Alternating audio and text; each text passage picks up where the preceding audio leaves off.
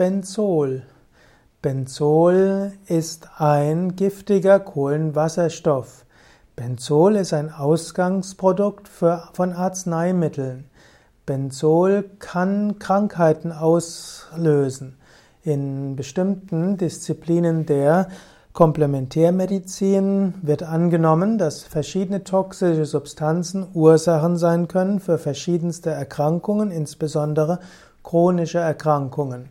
Und so gibt es verschiedene Tests, um auf verschiedene Schwermetalle zu testen oder auch auf Benzol. Wenn man feststellt, dass der Körper von Benzol belastet ist, dann kann man schauen, dass dieser Stoff wieder ausgeleitet wird.